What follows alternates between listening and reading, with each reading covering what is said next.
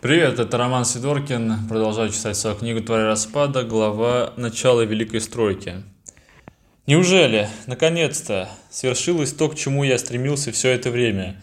К этому моменту я осознал, что исполнение плана было не моей прихотью, а моим предназначением. Вселенная избрала меня в качестве нового семени – и одновременно садовника, который будет взращивать новое человечество. Это моя обязанность. Нет, я отдавал себе отчет, что восстание мертвых случилось не для меня, и прекрасно осознавал, что не случись его, я мог прожить вполне заурядную жизнь лишнего человека, перебиваясь случайными подработками или сделав посредственную карьеру преподавателя в ВУЗе. Я понимал, что этот шанс выпал мне совершенно случайно, и нашествие смерти не было подстроено под меня. В том, что мир не вращается вокруг меня, я был уверен.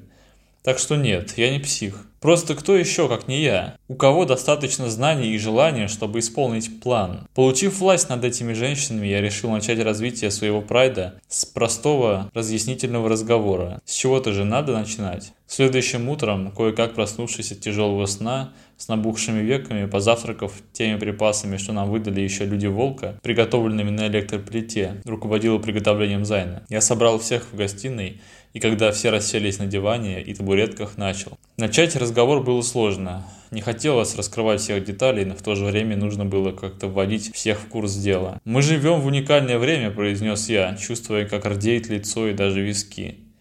Все человечество уничтожено, остались лишь островки выживших вроде того, где мы сейчас находимся. Но простая группа людей, живущих вместе, это не цивилизация. Вам нужно понимать, что из всех здесь собравшихся только я один знаю, как должно быть устроено общество, потому что общество – это не совокупность людей, потому что если бы это было так, то и наши отдельные части тоже были бы частью общества. Но наши кишки не являются составной социума, значит общество – это не совокупность людей. Общество, милые мои, это совокупность отношений между людьми. Это то, каким боком люди друг к другу повернуты, какие принципы заложены в основу их общения друг с другом. Все предыдущие системы последовательно доказывали свою несостоятельность. Вера в монарха – блеф для черни, которая не понимает, что быть честными друг с другом и выбирать себе правителя выгодно для всех, ибо если преуспевает твое общество, то преуспеешь и ты.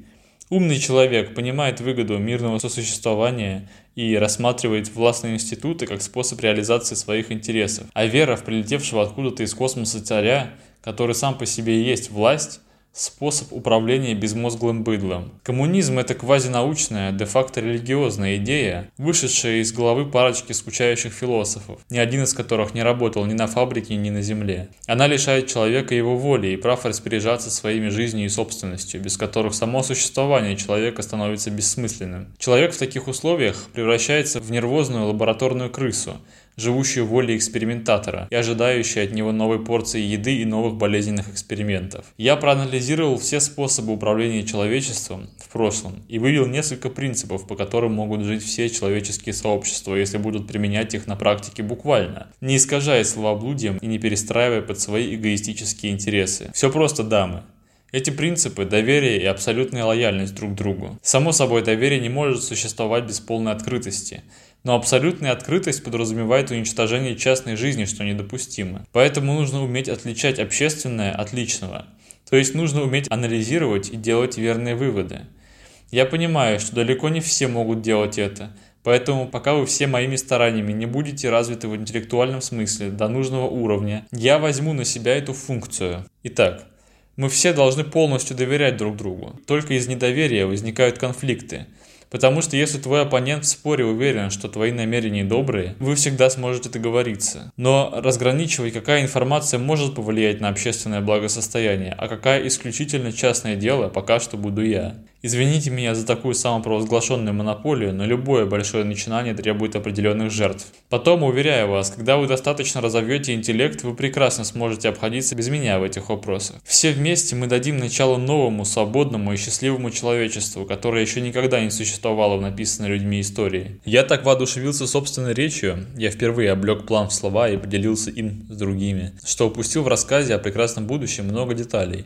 Но в целом, я думал, картина им была ясна. Все женщины, исключая Жанну, слушали меня с ожиданием в глазах, как будто после этого длинного вступления должна была следовать основная идея. Когда я закончил речь, я этого еще не понял, а поэтому, довольный собой, Поднялся и стал одеваться, желая осмотреть окрестности. Теперь я понимаю, что мои слова прошли настолько мимо, что они даже не заподозрили, что только что сказано и было главным. Примерно как студенты, посещающие вузы только чтобы получить диплом, пропуская при этом все сведения и знания, которые этот самый диплом и призван подтвердить. Бытовые вопросы интересовали их куда сильнее, и что они будут есть завтра – было куда насущнее всех мыслей, что я выложил. На улице стоял лютый холод. Я в очередной раз удивился, как быстро привыкаешь к хорошему. Мы несколько дней тряслись в холодном кузове Урала, но уже после одной единственной ночи, в теплом помещении и теплой кровати, под теплым одеялом, с двумя теплыми женскими телами, было сложно поверить, что может быть так жутко холодно. Вокруг было унылое заснеженное пространство с торчащими черными углами крыш –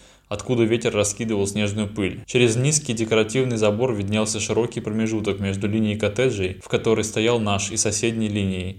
Очевидно, их разделяла заасфальтированная улица, спрятанная под снегом. Все коттеджи были выстроены в одном стиле, но с небольшими декоративными отличиями. Коттеджный квартал находился не на таком уж большом расстоянии от многоэтажных зданий города, поэтому в обозримом пространстве виднелись цветастые стены прямоугольных коробок с узорами и выступами на крышах. Странно, но коттеджи были выполнены в более строгом стиле, чем многоэтажки, так что посреди этого элитного квартала было более мрачно, чем между веселых разноцветных стен обычных многоквартирных зданий. Каждый коттедж в линии был отделен от другого невысоким забором из ровных досок. Вокруг каждого располагался небольшой участок земли. Шла вторая неделя декабря, поэтому даже просто дышать было холодно. Воздух не успевал прогреться в трахее, прежде чем достичь бронхов. Я зашел обратно внутрь. В прихожей меня встретил обеспокоенный взгляд Жанны и озабоченный Зайны. «Ты продолжишь речь?» Спросила последняя, не уточняя, что я должен продолжить. Я свел брови и строго посмотрел на нее. Тут вмешалась Жанна. «Они ничего не поняли из того, что ты сказал». «Помолчи!» «Ты много поняла», — взъелась Зайна. «Я поняла, в отличие от вас всех». Зайна повернулась к ней. Я немедленно вмешался, не хотелось, чтобы их соперничество переросло в откровенный конфликт. Мне это соперничество доставляло удовольствие. «Зайна!» Она повернулась ко мне. «Молодец, Жанна», — сказал я. «Ты права, я не учел культурного уровня». «Что нам делать?» — грубовато спросила Зайна.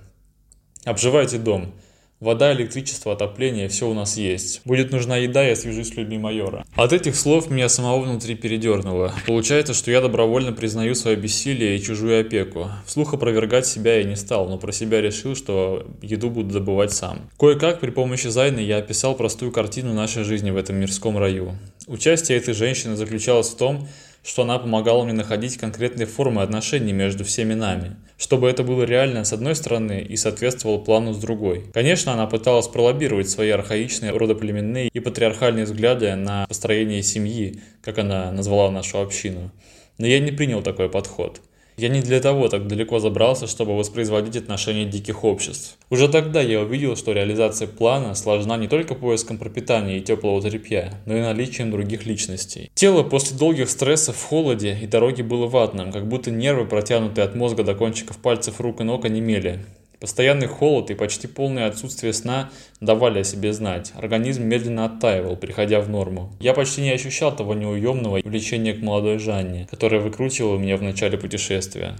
Но оказавшись в тепле, дикие инстинкты начали беспокоить меня, постепенно поднимая голову. Правда, я отметил, что уже не чувствую того раздирающего душу и плоть влечения, желания обладать, мучить, терзать ее свежее тело и детскую психику но по сравнению с остальными она нравилась мне куда больше. Следующей ночью произошло одно очень противное событие, которое стало еще одним камнем преткновения на пути к построению моего идеального человечества. В течение дня расклад в доме стал абсолютно понятен. Моя любимица Жанна слишком молодая, чтобы знать, как правильно ставить себя, влюбленная в меня какой-то странной надрывной любовью, делала вид, что занимается домом. Протирала пыль, переставляла вещи с места на место, раскладывала привезенные с собой продукты – Зайна – опытная кавказская женщина, наученная матерью вести домашнее хозяйство и привыкшая жить в патриархальном обществе, в котором, к тому же, не возбранено многоженство, независимо от Жанны наводила порядок по своему усмотрению, взяв власть над остальными женщинами, кроме моей упрямой девочки. Она твердо заявляет себя хозяйкой дома,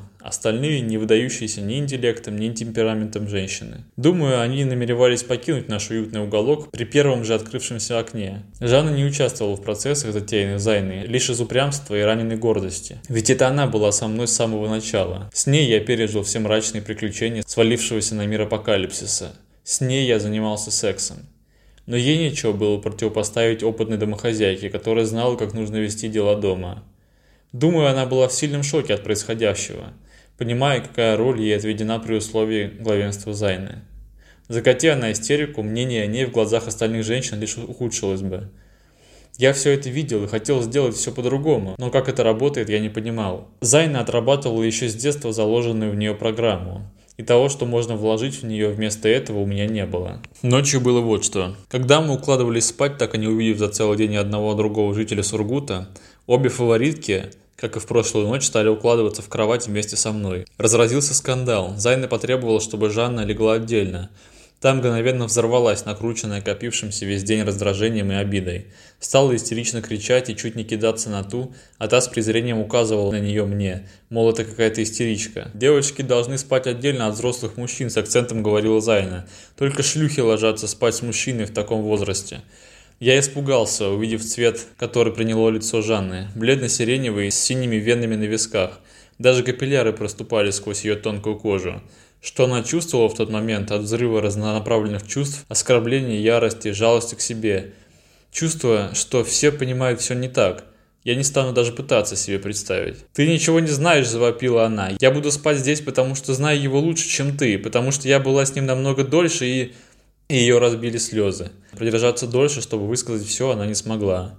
Она кинулась ко мне и прижалась, безуспешно сдерживая рыдания, пытаясь скрыть уязвимость от этой злой и наглой женщины, которая влезла в ее иллюзорный мир без любви, мир, в котором ее родители превратились в троглодитов, где я овладел ей против ее воли, где она была вынуждена неестественно согнуться, чтобы полюбить меня, чтобы не сойти с ума от мысли, что она бесправный объект чужого влечения, в сущности игрушка. «Жанна, оставь нас с Зайной наедине». Мой голос звучал строго и безэмоционально. «Спи в другой комнате. Сначала она никак не показала, что поняла мои слова, а продолжала лежать и плакать. Потом она сжалась, подняла голову и ударила меня ладонью сверху вниз, сильно попав по носу. Она встала, в страшном молчании пошла к двери, повернулась, как будто хотела что-то добавить но потом отвернулась и вышла. Я поступил так, потому что решил, что на первом этапе строительства нового общества поддержка Зайны важнее. Она могла организовывать остальных. Я просто не знал, в каких конкретно формах начать применять принципы полного доверия и открытости на практике. Нужно было время, и организовать его мне должна была помочь эта кавказка. Тогда я еще не до конца уяснил, что люди кое-чем отличаются от деревянных болванок и что некоторые жертвы вернуть нельзя. Но самым тяжелым воспоминанием о той ночи стало вовсе не это. Когда я успокоился, услышав, что рыдания Жанны стали прерываться успокаивающими голосами других женщин, Удивительно, как они мобилизуются и поддерживают друг друга, когда одна из них расползается из-за эмоций. Я по настойчивым просьбам Зайны лег в кровать. Тяжелые мысли, смутные из-за усталости, бродили в мозгу, отягчая процесс засыпания, требуя осмысления и продумывания последствий. Рядом лежала Зайна, похоже, с самого начала не собиравшаяся спать. Мы долго лежали. Я старался игнорировать то, что исходило от нее. Не то в форме незаданного вопроса, не то какого-то возмущения. В конце концов, она грубо взяла рукой мой член и стала дрочить, заставляя его твердеть. В самую первую секунду я, подстегнутый еще паранойей и страхом перед будущим, понял, зачем ей это. И самое мерзкое, я чувствовал ее правоту и не чувствовал своей. Это действие нужно было ей для того, чтобы утвердиться здесь в качестве хозяйки, я это прекрасно понимал, но осилить задачу, как мне лучше действовать в этой ситуации, я не смог. Ее голая, животная правда пересилила все мои ментальные конструкции. Я не хотел эту женщину, но поддался. Это одно из самых неприятных воспоминаний, хранящихся в моем мозгу. Ладонь, грубая, сухая и горячая, которая полезла мне в трусы. Я не был уверен, что она помыла руки с мылом перед тем, как лечь со мной. Ее жесткие, какие-то мускулистые губы, через некоторое время подключившиеся к навязчивым ласкам. Мерзкий, вызывающий тошноту запах. Причем не изо рта, а из носа вливался в меня после каждого шумного выдоха, который она делала, целуя меня в губы. Только вот волосы, я их никогда не видел, потому что они были скрыты платком, но они приятно падали на лицо. Я пытался сосредоточиться на них, представляя Жанну. Это закончилось одной вспышкой ярости. Больше невозможно было выносить это удушие. Я откинул эту женщину, сел на кровати и скинул на пол одеяло. Было темно, но глаза, уже привыкшие к темноте, различили рядом тело, в чем-то вроде ночнушки. Я задрал подол и ощутил тяжелый запах взрослой женщины, исходящий от ее промежности вместо тонкого и терпкого аромата Жаниного аккуратного бутона. Меня чуть не вырвало. Еще больше укрепив результаты трудов ее руки своей, я навалился, приблизил головку к точке входа и стал погружаться. Она не была готова, как и Жанна в первый раз. Я ее не возбудил прикосновениями. Но было не так трудно, как с Жанной. Здесь больше пространства внутри. Физическая боль от трения заглушала отвращение. Мне даже хотелось нарочно причинить больше боли нам обоим, разодрать там все до крови. Но меньше чем через минуту член предательски заскользил, зачавкало. Она справилась лучше меня. Порой женское интуитивное поведение представляет из себя такой совершенный расчет, что любая логика в сравнении с ней просто недоразвитый эмбрион. Когда я заканчивал, она попыталась удержать рукой мой член в себе, но я не дал. Вся сперма вылилась ей на живот. Не пролежав ни секунды, она резко встала и быстрыми шагами вышла из комнаты. Я подозревал самое разное о том, что она могла там творить с моим животворящим белком, но был настолько измотан, что отключился, даже не помывшись. Конец главы. Желающие купить книгу идут на Litres, MyBook или на озон.ру, где вы можете найти бумажную книгу. Пока.